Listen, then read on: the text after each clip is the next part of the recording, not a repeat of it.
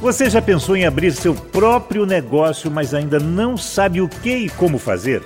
Eu sou Francisco Barbosa e seja bem-vindo ao podcast É por Sua Conta, que te ajuda a pensar no seu novo negócio.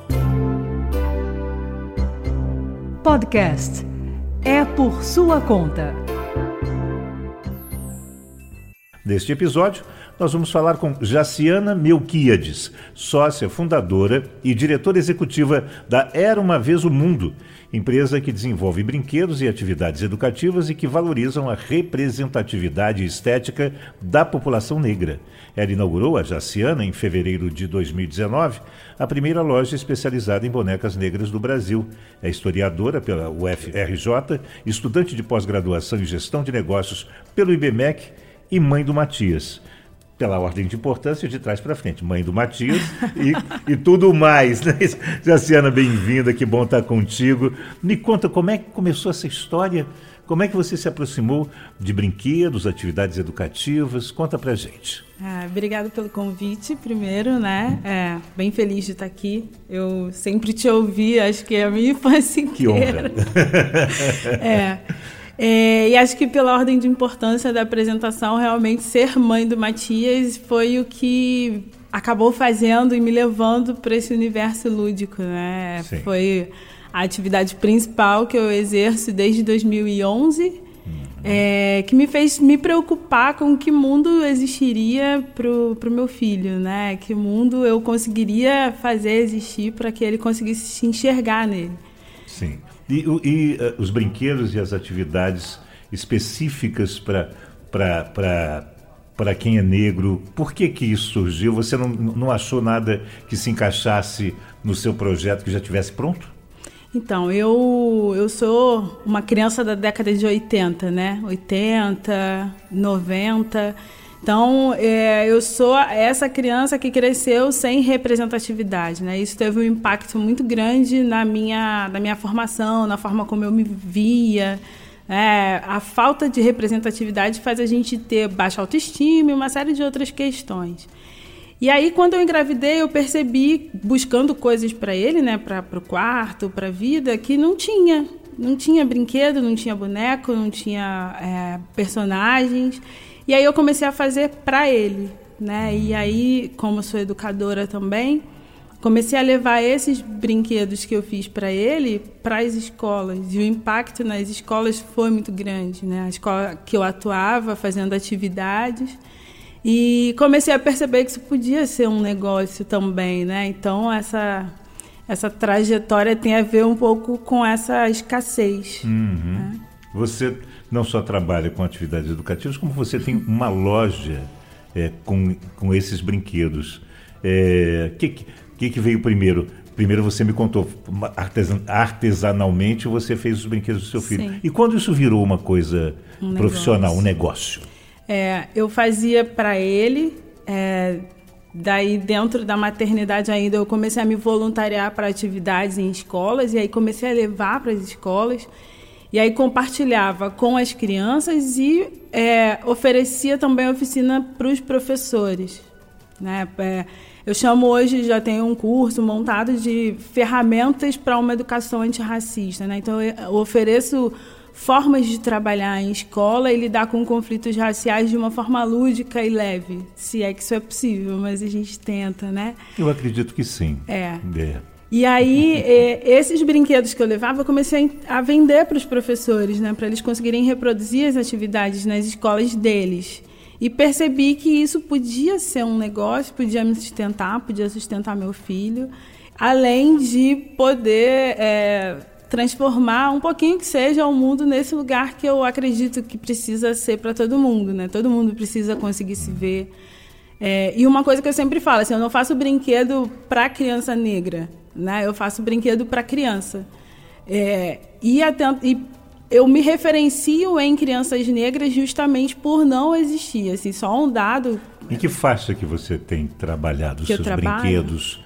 E, e, e para qual faixa está direcionado o que você produz? É, eu faço boneca, boneco, hum. livros de pano, é, e todos os livros têm algum brinquedo atrelado. Então eu lido ali com crianças de zero a 9, 10 anos, né? Que, é, que ainda brinca de boneco e boneca. E você sente o resultado quando você chega com uma peça diferenciada. Sim. E que não é comum aos olhos nem das crianças brancas, nem das crianças pretas. Né? Elas olham aquilo aí, é uma novidade. E, e, como, é que, como é que eles recebem isso? É.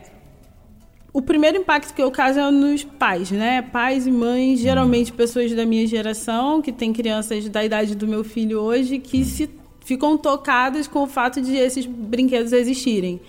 É, eu percebi que eu curo primeiro uma dor dos pais, né? que bom. É, e aí eles é que levam e apresentam isso para as crianças, né? A experiência que eu tenho na loja, por exemplo, é das crianças quando são negras elas entrarem e ficarem meio encantadas assim de conseguirem ter uma prateleira cheia de brinquedos que, que parecem com elas hum. né isso não é comum isso não é nada comum na verdade para quem está nos ouvindo e tem uma coisa diferenciada, como você tem em mãos, né? Um produto que acredita que, que vai entrar, que acredita que vai entrar num, num nicho que está desprotegido, não tem nada, não, não tem referência.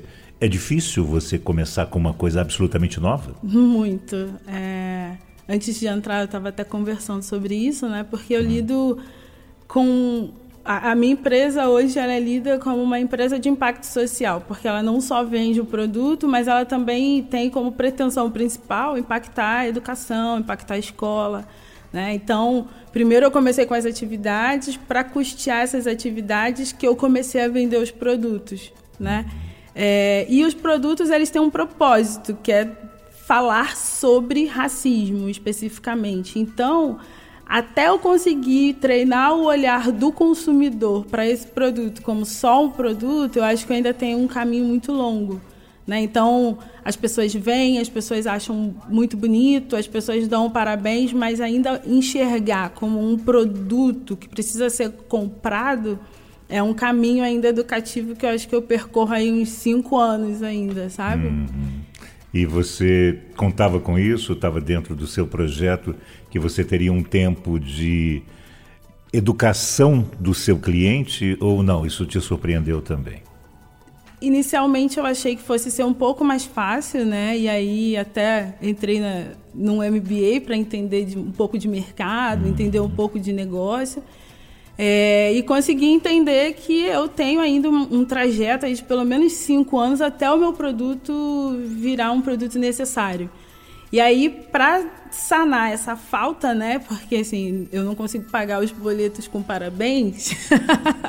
Tá muito tá lindo, como, Ai, como que você, bonito. que como você é uma artista especial e tal, mas não isso não, não paga conta. Não, eu precisei pensar em produtos que sejam só sem esse propósito todo, né? Uhum. Camisetas, canecas e coisas que até levam uma mensagem que tem a ver com a minha empresa, Sim. mas que tem uma utilidade imediata, hum. né? Que isso faz com que eu tenha ali fluxo de caixa. A gente tem que pensar estratégia para continuar fazendo o que a gente acredita.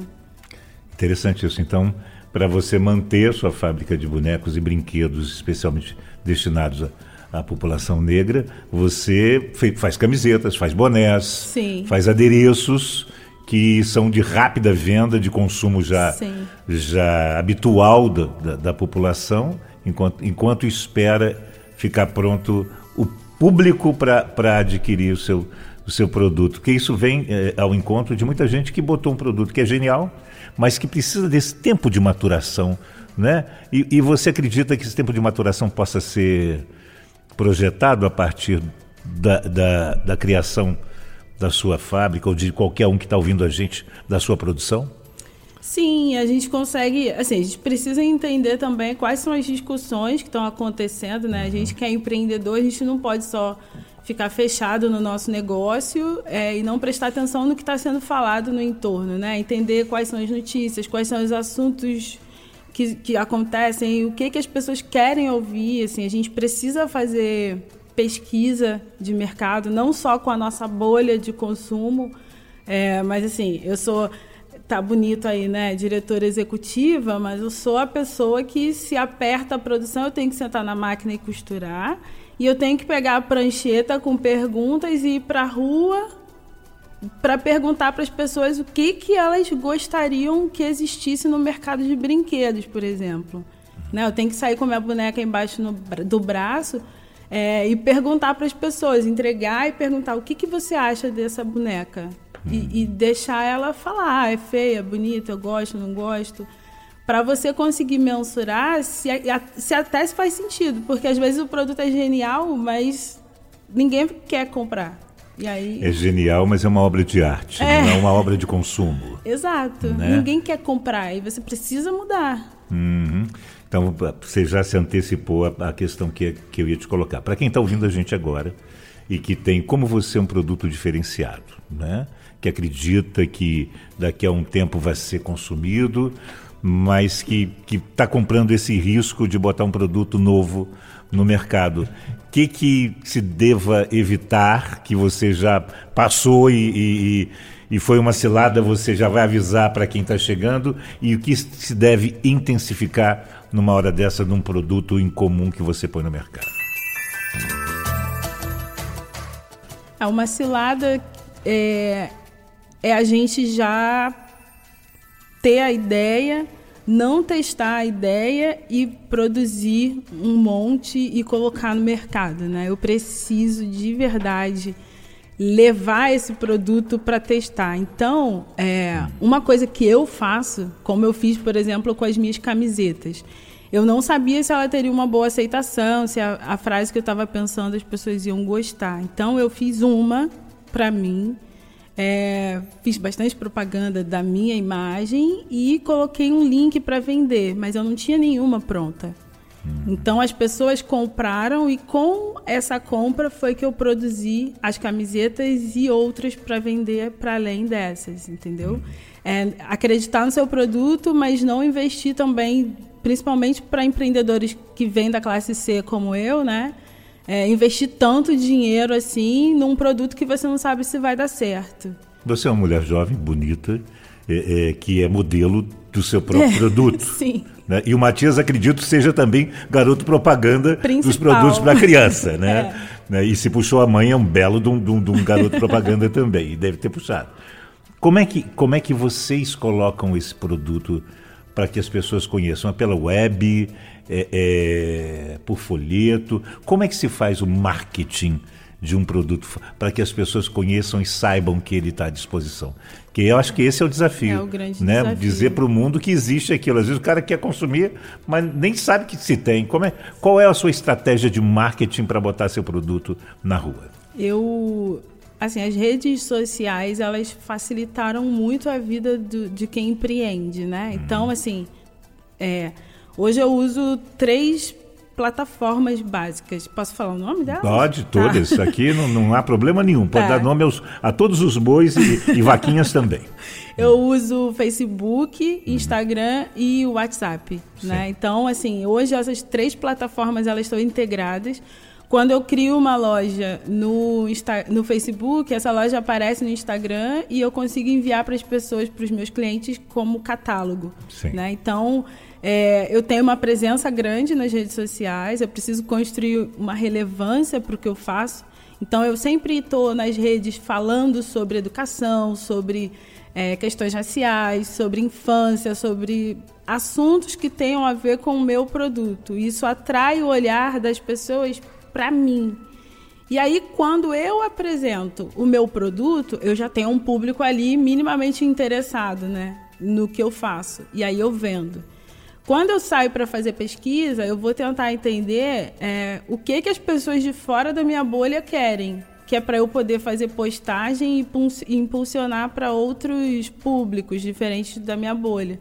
Então eu só uso as redes sociais, uhum. é, que é a ferramenta mais barata que a gente tem hoje, gratuita, né? Quase. E tem funcionado, assim.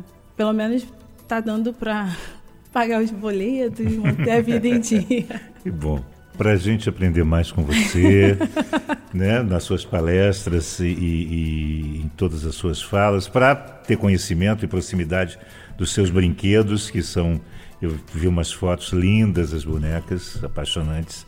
Como é que a gente faz contato com você? Qual é a ponte mais curta ou as pontes para se pedir uma palestra sua ou comprar um produto seu? Olha, a rede social é o melhor lugar, né? Tem o, o da minha empresa, que é Era Uma Vez o Mundo, é o nosso Instagram, arroba Era Uma Vez o Mundo. E o meu, que é arroba Jaciana. Né? Nesses dois lugares, as palestras eu trato mais no Jaciana e uhum. sobre as outras coisas, vendas e tudo mais, é, não Era Uma Vez o Mundo.